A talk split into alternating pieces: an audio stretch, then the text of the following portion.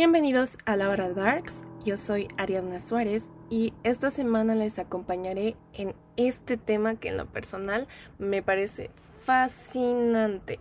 Y además tendremos un 2 por 1 no solamente hablaremos de un personaje, sino que también mencionaremos una teoría conspirativa que permea la identidad de este personaje.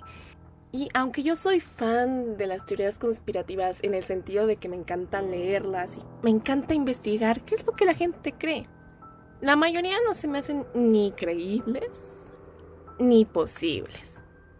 Pero me divierto leyéndolas y es por eso que este programa existe, claro, ¿no? Esa es una de las razones por las que este programa existe. Pero, pero, creo que esta es la única teoría en la que personalmente yo creo. Así que si no les ha dado curiosidad ya de, saber qué es lo que va a pasar, pues vamos a comenzar. Pues bien, hablaremos de H. H. Holmes, quien es conocido por ser el primer asesino serial en América.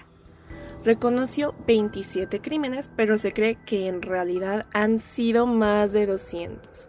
Y una de las cosas que lo hacen más famoso es que diseñó un edificio, el cual se le conoce como el Castillo del Terror. Su nombre completo es Herman Webster Mudgett. Nació un 16 de mayo de 1861 en New Hampshire. Vivió con un padre abusivo y una madre eh, puritana. Y en realidad esto marcó su vida porque desde ese momento nació un profundo odio por las mujeres. Para ese entonces, él era un hombre atractivo y carismático. Entonces las mujeres se sentían atraídas a él. Cuando él tenía 18 años, enamoró a Clara Loring, quien pertenecía a una familia adinerada y después se casó con ella para que le pagara los estudios de medicina y después de que se graduó, la dejó.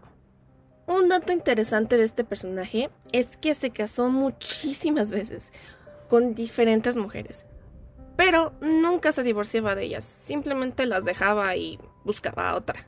Pero después de dejar a Clara, comenzó a viajar por todo el país, dedicándose a matar gente, principalmente niños y mujeres. No se sabe realmente cuántas personas mató en ese entonces, pues cada vez que alguien comenzaba a sospechar de él en algún pueblo o algo así, Herman negaba todo y dejaba la ciudad y desaparecía. Una de sus víctimas fue una propietaria de una casa de huéspedes. Se aprovechó de ella por varios meses y luego conoció a otra mujer llamada Mirta Belknap. A ella le estafó 5 mil dólares antes de irse y oficialmente cambió su nombre a H. H. Holmes, entonces consolidándose como el asesino que conocemos. En agosto de 1886 llegó a Chicago, que es donde realmente comenzó su periodo más violento. Empezó por realizar miles de estafas principalmente a mujeres viudas. Juntó el dinero necesario para construir un hotel, que luego fue conocido como el Castillo de Terror o Murder Castle. Pero al llegar a Chicago encontró una farmacia que era dirigida por Elizabeth S. Holton y él se presentó como este caballero, era un hombre trabajador y se consiguió un trabajo en la tienda. Luego, el esposo de Elizabeth murió, así que Holmes se ofreció a comprar la farmacia y la dueña aceptó. Poco después de que Holmes comprara la farmacia, Elizabeth desapareció misteriosamente. Cuando alguien preguntaba por ella, decía que se mudó a California. Y en esa farmacia vendía agua que podía curar cualquier cosa y estafó a muchísima gente con sus productos. Y con todo este dinero que obtuvo, pudo comprar un lote donde construyó esa mansión. El edificio se inauguró en 1892 y este sitio era del tamaño de una manzana entera y tenía tres pisos. Las personas entonces comenzaron a llamarle el castillo. En el primer piso colocó su farmacia, pues de productos que realmente no funcionaban para nada, y el resto era como el de alquiler de un hotel. Los pisos de arriba estaban especialmente diseñados para satisfacer sus macabras necesidades. Muchos turistas escogían este hotel para quedarse mientras visitaban la exposición universal de Chicago, pero muchos de sus huéspedes nunca abandonaron las instalaciones. Holmes a menudo las atraía prometiéndoles trabajo y prosperidad, pero estando ahí se perdían en un laberinto de más de 100 habitaciones interconectadas entre sí por pasadizos secretos y habitaciones ocultas. Él mismo lo diseñó, y solo le revelaba los planos a los trabajadores cuando estaban construyendo cierta zona, pero nunca les explicó más. Si alguien comenzaba a hacer preguntas de más o a sospechar, Holmes le despedía. O bien, quizás la asesinaba. En estos cuartos, que en realidad eran cámaras de tortura, le permitieron asesinar a sus víctimas en maneras inimaginables. Uno de los cuartos era hecho de ladrillos y la única manera de entrar era por medio de una puerta falsa en el techo. Entonces, quien estaba en el piso de arriba y por accidente se tropezaba, caía en este cuarto y no podía volver a salir. Le enfrentaba una muerte bastante lenta y dolorosa. De hecho, Holmes, por alguna razón, le fascinaba este tipo de muertes, dolorosas y muy lentas. En otro cuarto encerraba a las personas para que murieran de asfixia y a otras las, y a otras las dejaba morir de hambre. A algunos de los cuerpos les sacaba la piel y armaba los esqueletos para luego venderlos a escuelas para que pudieran dar clases con ellos. O sea que no contento con matar y torturar a muchísimas personas, sacaba dinero de eso. o sea, de verdad, este sujeto era demasiado retorcido. El segundo piso tenía 35 habitaciones y fue construido con el propósito de desorientar a la gente. Tenía de hecho un sistema para mandar los cuerpos al sótano donde tenía un crematorio. Y si seguimos enumerando las maneras en las que mataba a las personas, probablemente tardaríamos horas en analizar cada una de ellas. Holmes llegó a tener tres esposas al mismo tiempo y muchísimas amantes. Una de ellas era Julia Smith. Ella se embarazó. Él quiso hacerle un aborto y ella aceptó solo con la condición de que se casarían después. Pero luego no se supo nada de Julia ni del feto. A veces viajaba y cuando lo hacía ocupaba muchos alías. En estos viajes conocía a distintas mujeres y como a todas las enamoraba, prometía una vida feliz y matrimonio y poco después no se sabía nada de ellas ni de él. Esto es muy importante tomar en cuenta porque va a salir a relucir en la teoría que vendrá después. Cuando el hotel comenzó a generar más gastos que ganancias, regresó a Chicago y después huyó a Texas, donde conoció a un hombre llamado Pitzel. Y juntos hicieron un plan para fingir la muerte de Pitzel y poder cobrar el seguro. Solo que Holmes realmente lo mató y luego también mató a la esposa de Pitzel y a sus hijos. De hecho, fue condenado a prisión por sus estafas. Y al estar en prisión, le confesó a otro reo varios de sus crímenes y este se lo dijo a un policía, quien lo investigó por fraude y poco después descubrieron toda su historia y fue condenado a la horca en 1896. Lo colgaron en mayo de ese año en la prisión de Filadelfia pidió que su cuerpo fuera enterrado en concreto para que cazadores no pudieran sacar su cuerpo para diseccionarlo. Solo confesó cerca de 30 asesinatos y aseguró que nació con el diablo en su interior. Hay quienes creen que fingió su muerte y luego escapó a Latinoamérica, pero hubo un análisis de sus restos y se confirmó que el cadáver le pertenecía. Y él fue el primer asesino serial, al menos conocido en la historia de América me parece muy interesante, no, no tanto por lo que haya matado, sino este genio maligno que tenía de realizar un edificio entero para poder cometer todos sus crímenes, me parece inaudito. Pero ahora pasamos a la teoría que en realidad me parece bastante válida y ya van a ver por qué. H.H. Holmes también es Jack el Destripador. Les voy a decir por qué. Bien, desde finales de agosto a noviembre de 1888 hubo una serie de asesinatos en Londres, Inglaterra. Nunca se identificó al asesino, pero se popularizaron por ser obras de Jack el Destripador. Es muy probable que algún policía haya escrito ese nombre, pues en realidad no hay evidencia de que el asesino se haya nombrado así. Cinco prostitutas fueron brutalmente asesinadas en el área de Whitechapel. Los nombres de estas mujeres eran Mary Nichols, Annie Chapman, Elizabeth Stride, Catherine Edoes y Mary Kelly. Nombro a las víctimas porque no solamente quiero decir como, ah, cinco mujeres y ya.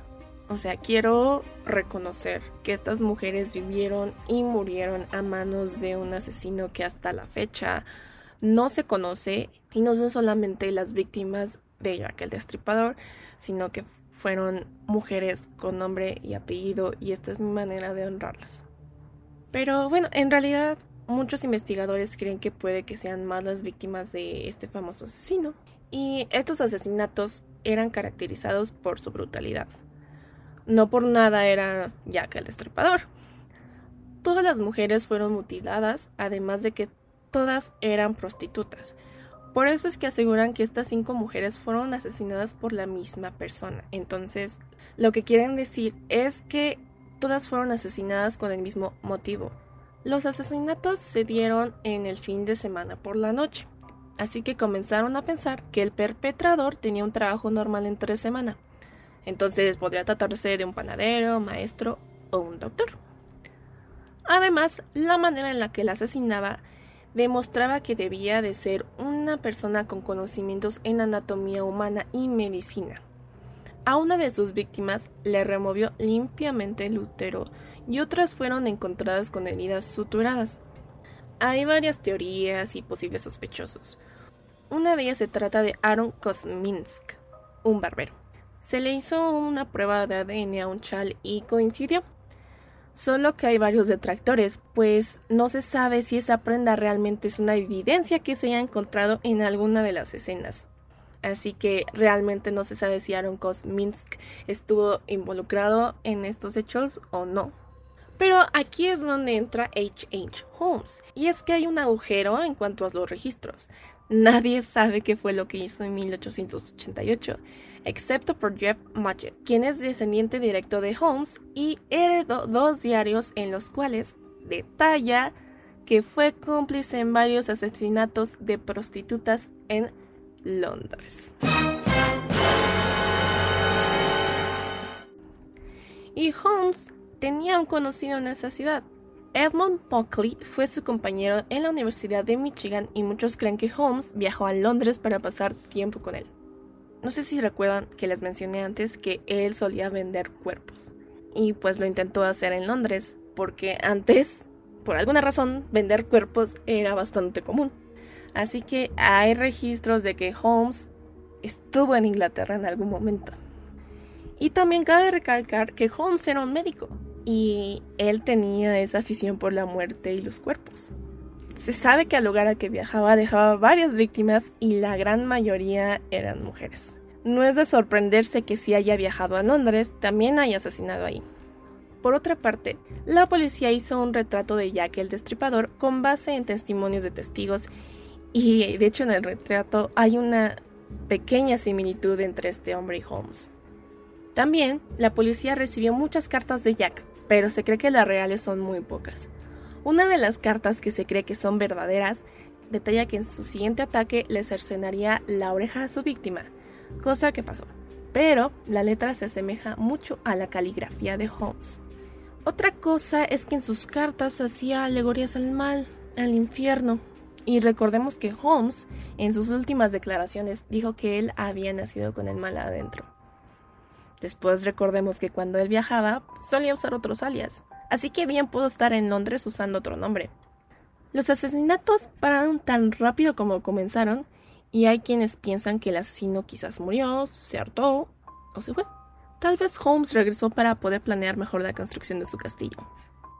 Bien, esa fue la historia de H. H. Holmes y de verdad yo creo que esta teoría es bastante interesante y sospechosa y creo que puede haber una posibilidad de que este personaje sea el mismo asesino tan famoso de Inglaterra.